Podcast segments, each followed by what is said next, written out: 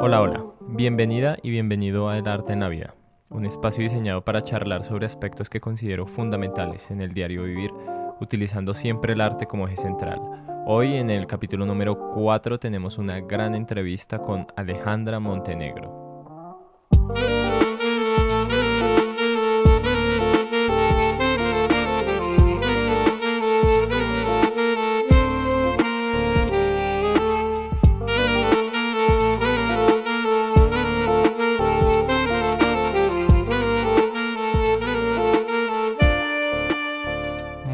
Gracias por haberle dado al play a esta segunda entrevista. Primera mujer en acompañarnos en El Arte en la Vida, Alejandra Montenegro, que es una maestra en arte danzario, egresada de la Facultad de Artes ASAP.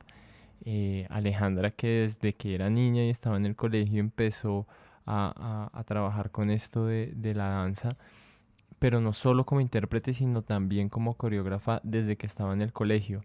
Eh, cuando ella entra a la universidad y sobre todo después de salir de la universidad empieza a explorar otros campos laborales de los cuales muchas veces la universidad no nos permite ver. Eh, la universidad muchas veces se convierte como en una burbuja y, y, limita mucho los campos laborales, ¿no? Cuando Alejandra sale de la universidad y empieza a experimentar estos otros caminos, estas otras formas de ejercer su arte, eh, se da cuenta que, hay muchas cosas que trabajar, muchas cosas que fortalecer desde la parte del carácter, de la personalidad y, trabajar estos aspectos puntuales como, como lo son eh, el ego y, bueno, la socialización profesional. Eh, quería contarles qué ha hecho Alejandra hasta el día de hoy, pero es que no me alcanzaría el podcast. Tiene una hoja de vida impresionante porque como les comento desde que estaba en el colegio ya no solo bailaba, sino que ya estaba dirigiendo alguno de los grupos de danza y, a partir de ahí ha hecho infinidad de cosas. Eh, trabaja como bailarina con, grupos urbanos, con grupos de hip hop, con, con DJs, pero también trabaja como coreógrafa, como directora, como profesora en, un par de colegios. Eh, se ha ganado concursos como modelo de fotografía, eh, no, es, impresionante, es impresionante todo lo que ha hecho y no en vano nos va a dejar tantas enseñanzas el día de hoy eh, porque realmente tiene mucho camino de, de aprendizaje a pesar de que no lleva mucho tiempo ejerciendo, pero es que es impresionante todo lo que ha logrado a punta de disciplina, trabajo, esfuerzo y talento. Muchas gracias de nuevo por acompañarnos. Les prometo que les va a gustar mucho esta entrevista y van a aprender, ojalá tanto como yo. Los dejo entonces con Alejandra.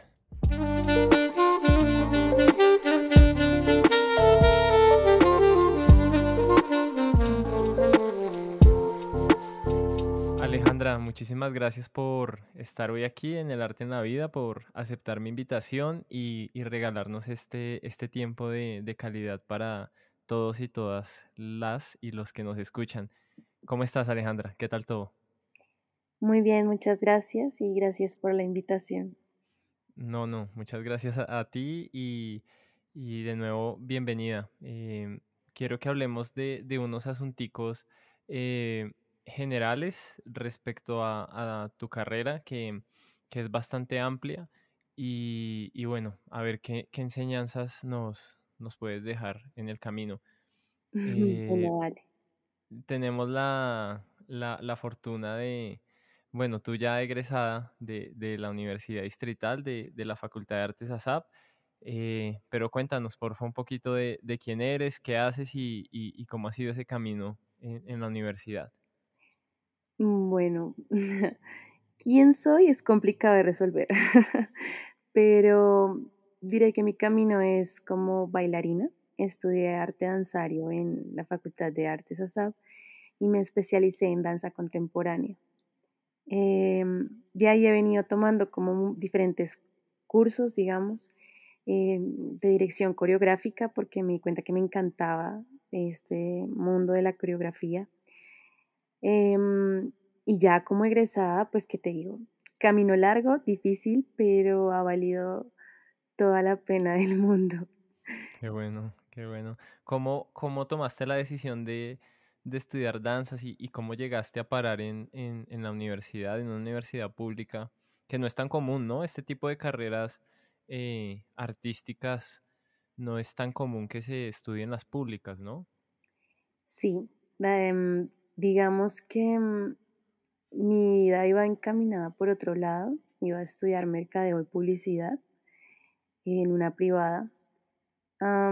Digamos que tenía como la vida resuelta de cierta manera ahí, pero pues uno que le gusta complicarse.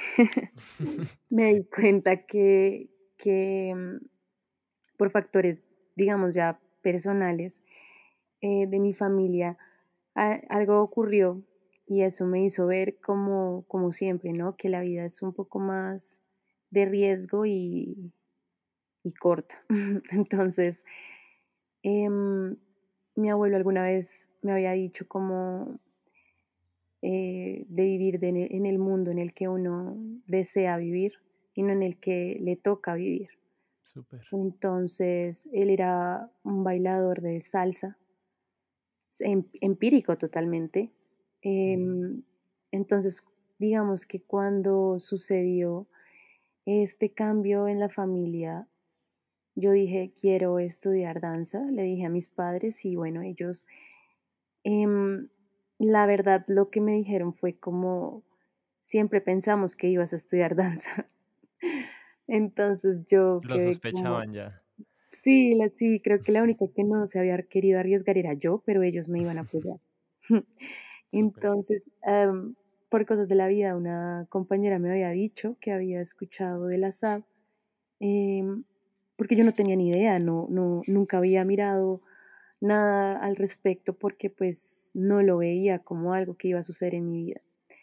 Entonces busqué y no encontré nada de, carreras profesionales más allá de la SAP. pues digo ya como de profesión, de verdad, de, una carrera universitaria, porque claramente muy buenas academias, pero nada como a nivel de universidad. Y bueno, ahí es, escuché sobre la SAP, empecé a investigar y, la verdad el proceso fue muy rápido, es como que vi que eh, solo estudié un semestre de mercado de publicidad, me la pasé la mayor parte del tiempo bailando. Em, y les dije a mis profesores de la universidad, porque me acuerdo mucho que les dije que, que iba a cambiar de rumbo, que iba a estudiar danza y que necesitaba prepararme para esa audición que duraba una semana y estaba completamente asustada porque mi proceso había sido más que todo empírico, aunque en el colegio empecé a estudiar varias cosas, pero pues no es lo mismo. Entonces yo me acuerdo que ellos me dijeron que si yo les presentaba los trabajos, eh, me iba muy bien en la universidad, entonces me dijeron si yo les presentaba los trabajos o las evaluaciones, podía faltar, así que me preparé como unas tres, cuatro semanas, me presenté y bueno, pasé, así que... De primerazo. Sí. Bien, bien, no, es muy común, ¿no? La mayoría de personas que conozco tienen que presentarse más de una vez antes de entrar. Sí, eso me enteré después, como te digo, yo iba sin saber. Em, nada de la universidad. Cuando pasé fue que me di cuenta que, que no era tan fácil, pero digamos que mm, eh, de verdad me preparé, o sea, fueron como ocho horas diarias en cuatro semanas. No parece mucho, pero sin embargo yo bailando casi toda mi vida, entonces esa preparación fue un poco más como para afinar cosas, eh, informarme un poco más de, del arte. y, ya el resto lo dejé como, como que no tenía más planes, o sea, no, no me había presentado ya después a otra universidad, o sea, si no pasaba, iba a tener seis meses de, de gabela porque no tenía otro plan, mi, mi único plan era entrar y, cuando vi que había entrado, eso fue en un centro comercial, yo, yo lloraba y, mi papá también lloró y eso fue una emoción que ni entendíamos el hecho de, de por qué nos emocionaba tanto, pero nos emocionó mucho. Qué bueno, el, placer de los objetivos cumplidos, ¿no? Eh, sí, es bien satisfactorio. Y, y mira cómo, cómo recuerda uno esos momentos puntuales. En, en, en el capítulo 1 yo también contaba un poquito cómo había sido mi experiencia y es que recuerdo ese admitido el día, la hora, dónde estaba, con quién estaba. Es, es, muy difícil de olvidarlo, ¿no? Sí, tal cual, yo me acuerdo de, de todo. Imagínate.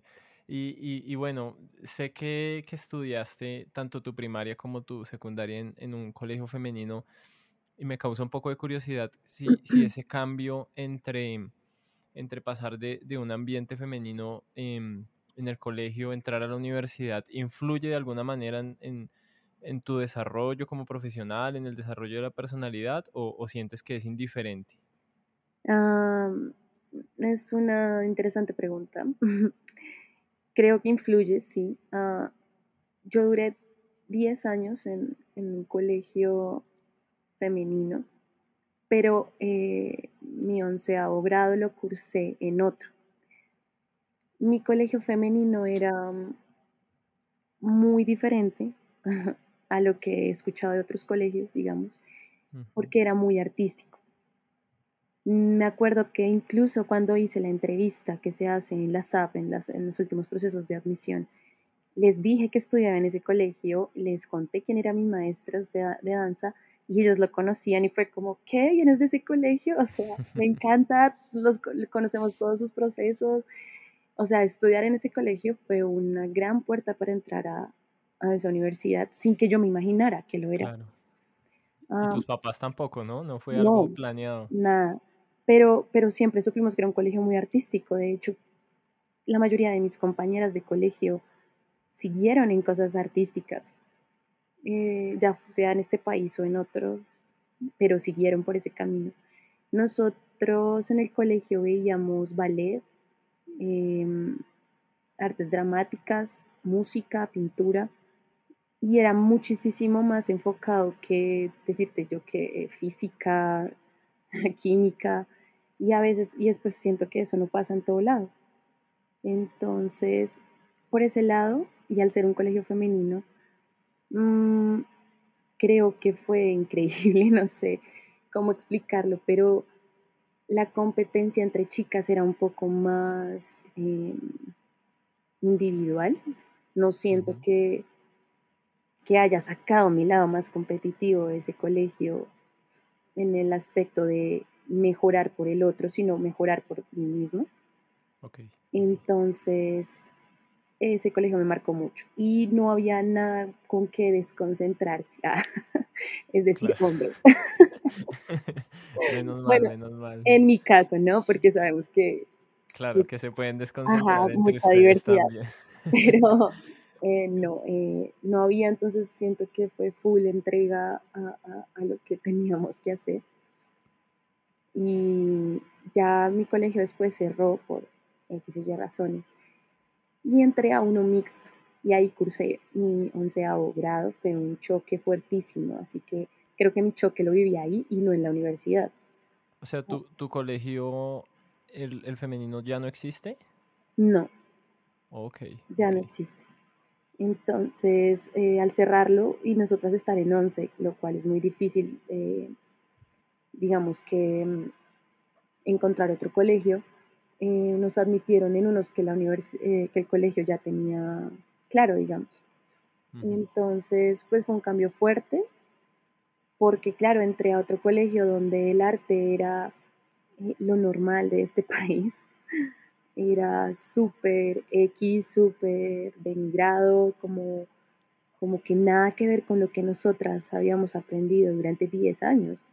Entonces fue un choque fuertísimo a nivel de arte, porque para mí me crié como con el arte eh, como una, no sé, como una materia igual de importante a las otras. Y con unos procesos artísticos súper exigentes, Em, yo había entrado a un grupo que se llamaba Jazz Dance y era un grupo especial, digamos, ya avanzado de danza, donde la carga era fuertísima, donde te enseñaban ya como si fuese una compañía de danza. Y de pronto entró a este colegio donde, como te digo, nada, nada que ver. Me acuerdo tanto que la primera clase de danza, mis compañeras iban y se cambiaban su, pinta del colegio a, nuestro uniforme y pues todos nos miraban rarísimo porque eso no, se, pues no era así, simplemente tú tenías el uniforme de educación física y ese era el uniforme de danza. Entonces desde ahí todas quedamos como, ok, esto ya es otra cosa. Entonces, sí, a nivel artístico, para mí el cambio eh, a otro colegio, independientemente si fuera mixto o femenino, eh, fue bastante fuerte, de verdad. El arte era una cosa eh, grave. Impresionante cómo cambia de, de, un colegio a otro, estando en la misma ciudad y, y, y, en el mismo país, cómo puede cambiar la percepción ¿no? de, de ese tipo de espacios artísticos. Seguramente en ese colegio pudieron haber muchos artistas que nunca lo sabrán, ¿no? Pues a pesar de, que no se veía el colegio así, ah, curiosamente, como era de, las, de la misma gama, digamos, de colegios, por decirlo así, no sé cómo más explicarlo, eh, había una presentación que se hacía en el Roberto Arias Pérez, eso también se hacía en mi colegio, teníamos muchas presentaciones. Entonces, en este nuevo colegio que nos pasaron, mantenía esa misma tradición del Roberto Arias Pérez, por lo que se presentaban ciertos grupos. Entonces, esos grupos especiales de este colegio no eran igual a, mi anterior colegio, por decirlo así, pero, pero claramente había gente talentosa y gente que le había metido su corazón a esos grupos. Yo tuve la oportunidad de dirigir un grupo. No me preguntes cómo lo logré, pero por cosas de la vida sucedió. y terminé siendo la coreógrafa de ese grupo, en lo cual me di cuenta que, que la danza definitivamente estaba en mí porque, porque yo creo que yo nunca la busqué, pero siempre estuvo en mi vida y siempre me estuvo llamando y ahí logré dirigir ese grupo y de hecho me acuerdo que cuando lo presentamos en, bueno, ya al grado, ya en 11, se presentó la gente del colegio, la gente que fue, me, me, me hicieron como una, tipo cierre, ¿no? Como de eso que pasa a alguien y te da unas flores y todo el mundo te aplaude. Y, Tapete rojo. Ajá, fue como súper, súper lindo. Entonces, bueno, a pesar de que no era un colegio así, tuvo sus cosas buenas. Qué bueno, qué bueno escuchar eso. Eh, ya que nombras eso de que tuviste la, la oportunidad, seguramente con mucho mérito, de, de ser la, la directora de este primer grupo, eh, sé que has trabajado como, como intérprete, como directora, como modelo. Eh, ¿Cuál de todas estas facetas es más tú? ¿En, en cuál te sientes más tranquila, más, más en tu campo de acción? Bueno, eh, yo creo que en todas. Como te dije, siento que eso ya es algo mío, ¿no? que muchas cosas no las busqué, sino llegaron. Y yo me permití hacerlas. Cuando me permití hacerlas, se encontró una Ale nueva, lo llamo yo. Pero esta Ale nueva no es una Ale, mm, ¿cómo decirlo así? Como que no existe, o sea, sigo siendo yo. Simplemente son como nuevas sales, nuevas sales que yo apenas estoy conociendo y me han ayudado como a conformar mi yo actual.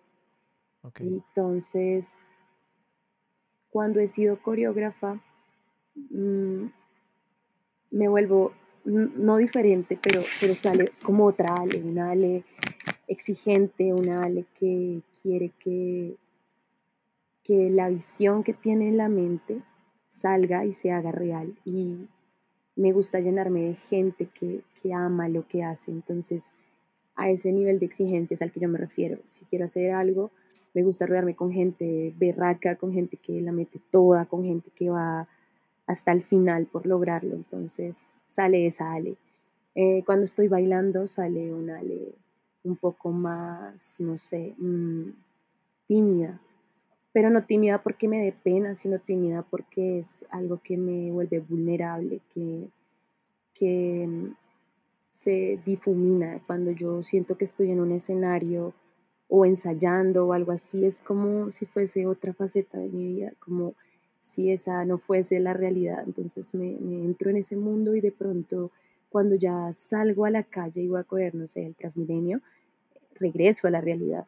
Entonces esa Ale que, que sueña, sale como, como de otro lado, sale en ese momento. Te entiendo, te entiendo. Eh, pensando acá mientras, mientras me cuentas, eh, me parece muy interesante como esa similitud eh, en el escenario cuando un músico toca y cuando tú bailas. Porque claro, uno se desprende de, de esa persona que ha creado la sociedad y pasa a ser uno mismo. Y, entiendo esa vulnerabilidad, ¿no? Es, es un desnudo eh, ante el mismo arte y, y, tiene mucho que ver. Ya trayéndolo aquí al caso particular de, del ser músico, siento yo que tenemos en muchos casos, no en todos, pero en muchos casos, eh, la facilidad de que nuestro trabajo depende muchas veces de nosotros mismos. Como músicos eh, y, sobre todo si, si, se interpreta música académica, eh, el proceso es muy individual, de cierta manera, hasta cierto grado. Contrario a la danza, ¿no? Me imagino. Sé que, sé que, mm, que la danza también se puede practicar de manera individual, pero la mayoría de veces es grupal. Y cuando diriges, diriges grupos. ¿Cómo, cómo guías, cómo haces tú cuando estás dentro de un grupo y cómo haces cuando estás desde afuera para que la gente y tú misma puedas renunciar a, a ese ser individual y piense como, como un todo? Bueno, mm, es complicado un poco. Siento que el arte de la danza es un poco el ego, ¿no? El, ego del ser en sí, porque eh, nuestro instrumento como tal es, es nuestro cuerpo, tanto estéticamente hablándolo como eh, ya más profundo. Entonces, en lo personal, cuando entro a un grupo es un juego de egos. Em, yo creo que una de las enfermedades del bailarín, en este caso que, puedo hablar desde mi carrera, es esa, el ego. Entonces, me acuerdo que siempre una maestra nos decía que cuando vamos a algún tipo de grupo, hay que empezar a jugar con todos los egos que están ahí para poder lograr algo. y al mismo tiempo nos decía que nunca caigamos en la enfermedad del ego. Entonces, Creo que es una guerra constante del individuo para poder permanecer en un grupo. Em, en, lo personal, en lo personal, para mí nunca ha sido como difícil eh, trabajar en grupo.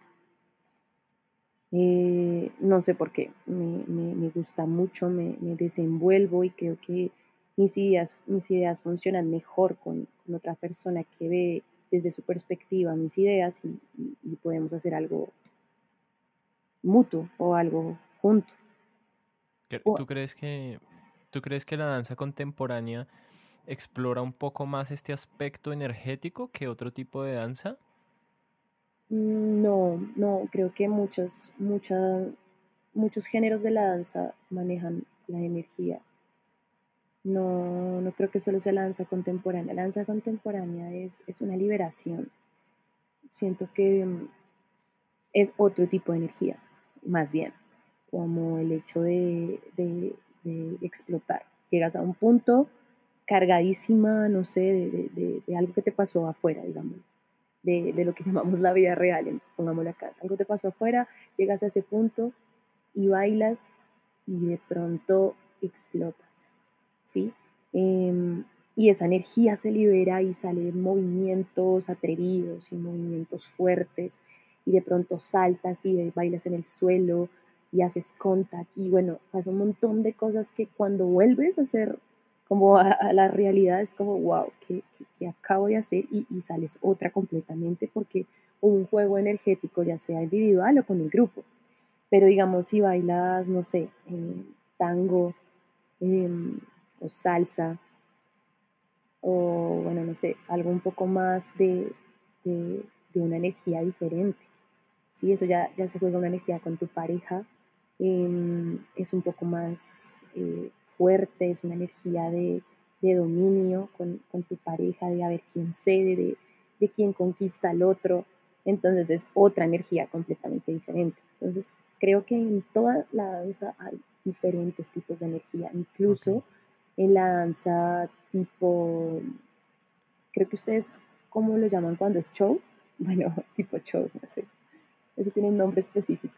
No sé, no sé si te refieras a, algo más comercial o... Sí, exacto, como a tipo show que uno dice muchas veces el, el choque, ¿no? De, de, la danza, digamos, de teatro a la danza comercial. Claro, claro, te entiendo. Pero yo que vivo en ese mundo, ambos mundos, em, ese es otro juego energético porque es una energía fuerte, muy fuerte la de un show, arrolladora, completamente, o sea, tú vas y quieres devorarte el, el, el mundo, pero no es como cuando estás en un escenario que hay una cierta, em, un cierto límite. No, aquí tú, tú estás con, en, en, un show, estás al lado de la persona, estás siendo observada desde otro punto de vista muy diferente al, al de una persona que va a un teatro.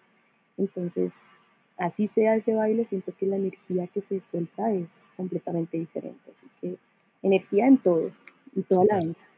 Súper, súper. ¿Cómo, cómo me, me, me, aclaras esa cuestión? Eh, es una cuestión energética que, que, se traduce en distintas formas, pero al final es energía, ¿no? Sí. Eh, ya que tocaste el tema de, de lo que te desenvuelves actualmente, sé que, que has trabajado en varios videos musicales y, y, y has actuado en, en, en, videoclips del género urbano. Cuéntanos cómo es esta cuestión de, de la mujer, la posición de la mujer en este tipo de músicas, en este tipo de bailes, y cómo lo asumes tú.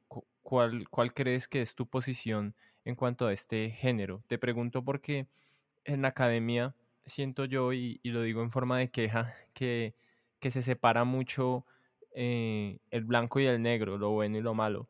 Entonces, a veces salirse de las tablas de, del teatro está un poco satanizado.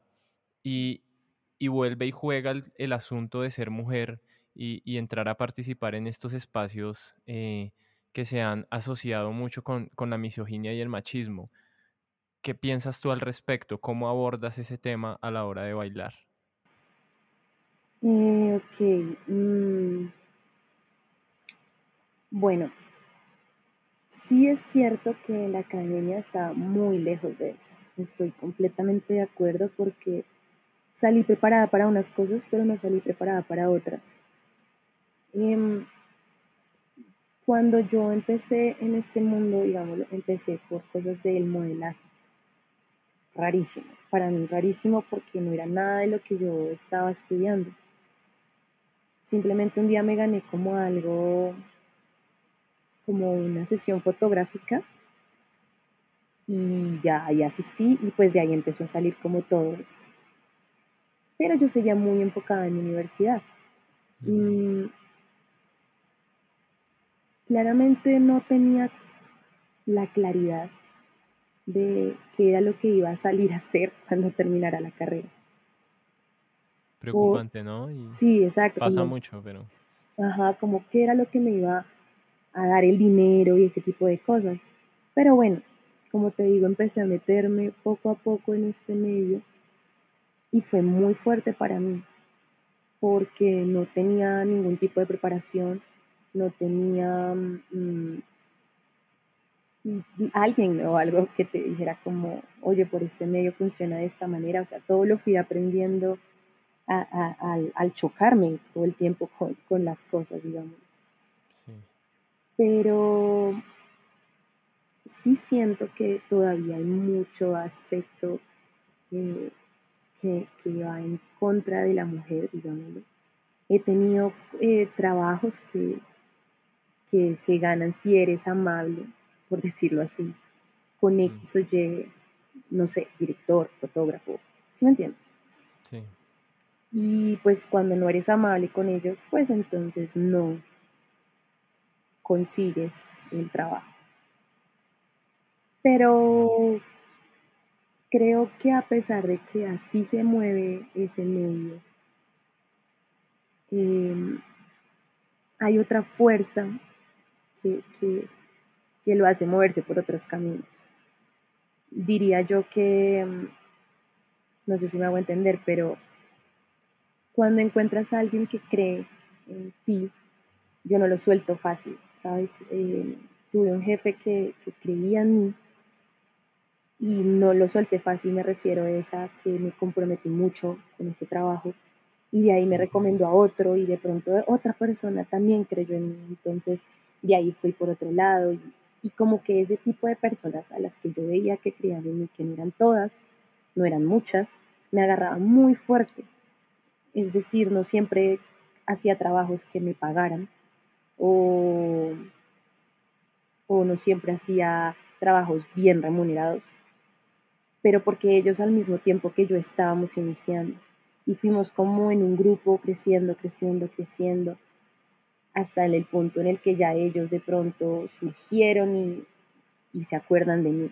No sé si me hago entender. Claro, sí, te entiendo, total. Eh, esas oportunidades que te pone la vida, pero eh, sabes, sabes muy bien cómo tomarlas y, y, y, en tus palabras te aferras, ¿no? A, sí. a esas oportunidades vestidas de personas. Sí, me aferro bastante y, y, y, ha sido un camino largo, de verdad que ha sido un camino largo, difícil.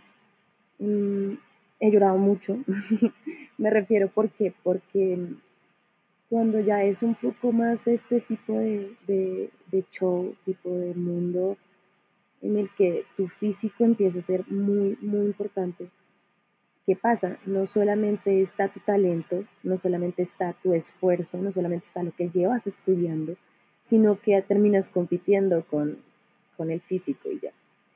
Y eso, eso fue para mí un, un, choque muy fuerte porque salía de una academia, de una universidad donde te enseñaban el, el valor del arte a, a, nivel 100, donde te enseñaban la historia, donde te enseñaban análisis crítico, donde te enseñaban, eh, eh, no sé, no solamente era a mover el cuerpo, ¿sí?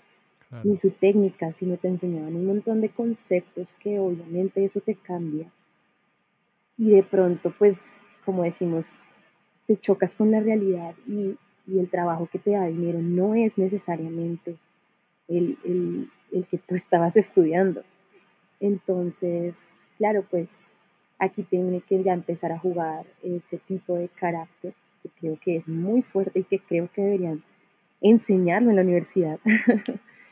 el, el, el, carácter hacia, hacia ti misma como artista. Es decir, sí. que te vas a encontrar con un montón de gente que te va a decir que no sirves, con un montón de gente que te va a decir que no es el físico adecuado, que no es que no eres lo suficientemente, no sé, voluptuosa o que no eres lo suficientemente delgada o que no eres lo suficientemente buena para hacer esto, X o Y razón. Ese tipo de cosas siento que, que, que es importante enseñar. No sé por qué, pero me parece como vital para la vida de un artista. Porque ya quisiera uno vivir en la utopía de, de, de, lo que nos enseñaron en la universidad, que saldríamos a hacer, pero no es el caso. Muchas veces la realidad es otra y, la competencia es otra y, y, pues sería muy chévere que saliera un profesional completo, un profesional que la tiene muy clara y que está preparado para tanto la realidad como para afectar esa realidad y cambiarla, que pues a la final creo que es el objetivo de, del arte, siempre poder dar nuestro granito de arena. Entonces, pues sí, fue un choque fuerte, fue un choque que valió la pena igual, porque no, no soy la misma Alejandra que estaba en la universidad ahora. Y me considero que soy muchísimo más fuerte. Y eso hace que uno, a donde llegue, a donde sea que llegue, llega con la frente en alto como un artista. Digamos, yo sé que muchas veces uno hace un show, digamos, y pues uno se puede quedar en la básica. Mira, tú vas a hacer este show y lo haces y ya. Pero también puedes no quedarte en la básica y decir, ok, voy a hacer este show de la manera más artística posible. Siempre he creído eso. Entonces, mira, si vaya a ser un show y vaya a estar con personas, nos sentamos a hablar de lo que se va a hacer, de lo que le vamos a, a mostrar a las personas, de lo que podemos dar ese granito de arena de, de, del arte, así sea en ese mundo tan comercial, y muchas veces funciona, muchas veces la gente lo siente, muchas veces como recibes ese cariño de las personas te demuestra que, que, que los tocaste de alguna forma, que, llegaste a ellos. No sé, eso me sigue diciendo cada vez que hago eso, que, quiero hacerlo toda mi vida. No, no solo no solo cargas tu, tu energía fortalecida, sino que además la estás contagiando con la gente que trabajas. Sí, creo que es como la, la, revolución de las cosas pequeñas, ¿no? Esa frase me encanta mucho porque creo que, que, tiene demasiado valor y demasiada veracidad en, sus, en, su, pues en, su contenido, digamos. Porque todo lo que uno puede hacer, que lo, al final lo puedas hacer de, de, forma, no diría artística, porque bueno, al final, ¿qué es eso? Sí, pero sí de forma que tú consideres que alguna persona, así sea, le va a, tocar de alguna forma, a, hacer ver el mundo cinco minutos de forma diferente, es valioso para mí. Incluso cuando he hecho eh, fotografía y cosas de modelaje que dirás tú, bueno, no tiene nada que con la danza, créeme que, que, sí. no digo que, que, puntualmente con la danza, no, pero sí con el movimiento del cuerpo y, con lo que vas a mostrar. Entonces, em, hasta en esos pequeños detalles o hasta en esos trabajos, considero importante siempre brindar algo, así sea el equipo de trabajo. Gracias Aleja por, por compartir eso. Eh, no, muchas, muchas reflexiones para mí eh, en esta noche y, seguro para los y las que nos escuchan también eh, habrán muchos, muchos aprendizajes. Aleja, no me quiero despedir sin, sin cumplir con, con la costumbre del arte en la vida y es que los invitados no se recomienden por favor un libro, un texto, un artículo, algo que consideres que haya influido de manera muy positiva en tu vida. Cualquier tema, cualquier cosa que, te gustaría que otras personas pudieran leer. Soy, o sea, me encanta muchísimo leer, pero créeme que el libro que te voy a recomendar es de lo más, puede ser sencillo a lo más trascendental en mi vida y es El Principito. El Principito. Sí. Yo soy fanática del Principito.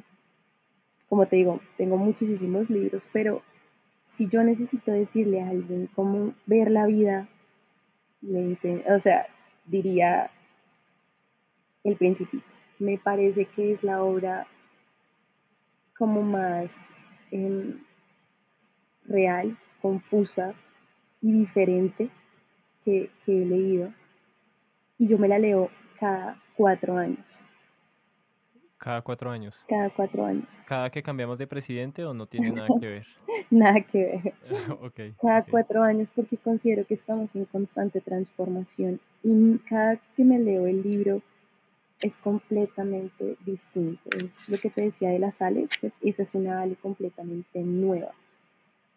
Y no sé por qué, pero cada capítulo se, desenvuelve como en un aspecto de mi vida personal. Entonces considero que, es un libro que te hace ver que la vida es corta, sí, ah, que hay que vivirla como decidamos, sí, que eso nos va a traer consecuencias, sí, que es em, más como artistas, consecuencias complicadas, sí, pero que va a valer completamente la pena, sí. Entonces, yo recomiendo muchísimo ese libro, pero para leerlo de verdad, para leerlo eh, solo, para leerlo a profundidad, para leerlo de corrido, eh, es decir, tomarte dos, tres días, bueno, no sé, lo que te lleve leerlo, pero de verdad, de, a conciencia. Ajá, de inicio a fin, leerlo donde tomes apuntes de, de, de, lo que estás leyendo y de lo que te trae a, la, a, tu propia realidad. Porque pues leerlo por leer, no, leerlo por leer la historia tampoco, es leerlo porque de verdad te va a abrir los ojos de cómo cambiaste. Súper. Qué recomendación tan bonita, Aleja. Muchísimas gracias. Y muchísimas gracias por, por estos minutos. Eh, siempre, siempre se me queda corto el tiempo para todo lo que quiero preguntar, pero, pero siento que ha sido una charla de mucho provecho Y, y nada, de nuevo, muchísimas gracias por, por, venir, por venir al arte en la vida, Aleja. No, muchas gracias a ti por la invitación. También creo que, que, debe ser más largo. Mentira, pero sí como que hay mucho que hablar, que es muy interesante y, y me parecería genial que, que, las personas que escucharan eso en algún, por algún lado nos lo hicieran saber, porque uno nunca sabe lo que te digo de qué personas llega uno a tocar con sus palabras y, y pues sería súper interesante algún día saberlo. Es verdad, y, seguro, seguro tenemos que cuadrar otra charla a ver cuántas nuevas Ale hay después de, esta entrevista. Eh, si la gente te quiere contactar, Ale, ¿por dónde lo pueden hacer? Eh, para mí lo mejor es, el Instagram. Eh, ahorita cambié mi nombre, entonces me pueden encontrar como Camaleón Cale. Em, por ahí yo siempre voy a contestar. Me demoro o no, pero yo siempre voy a contestar por ahí porque, porque me encanta leer a la gente y cuando me escriben cosas yo siempre estoy dispuesta como a conversar, entonces nada, por ahí puede ser. Súper. De igual manera yo en la descripción de este podcast voy a dejar el arroba y la recomendación de Alejandra.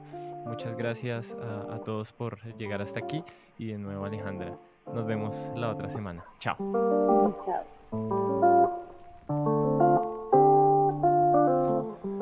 Y bueno, hasta ahí la entrevista con Alejandra, una entrevista de verdad eh, muy, muy, muy bonita. Me quedo mucho con la reflexión de la cuestión energética, ella cómo, cómo lo ve y cómo lo lleva al escenario.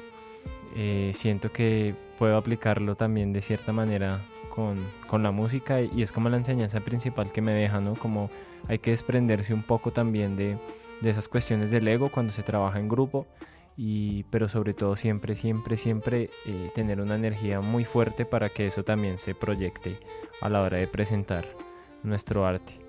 Eh, muchas gracias de nuevo por acompañarnos, eh, Alejandra y a mí hoy en El Arte en la Vida. Recuerden mi Instagram, arroba AlexKazaksMusic, por si quieren hacer feedback sobre este capítulo o quieren que estemos en contacto, por medio de mi Instagram personal también voy a estar compartiendo las entrevistas, los invitados y los temas de los futuros capítulos, así que estaría muy bien que se pasaran por allí. Y nada, nos vemos la otra semana con otro tema interesantísimo en el arte en la vida. Muchas gracias y chao.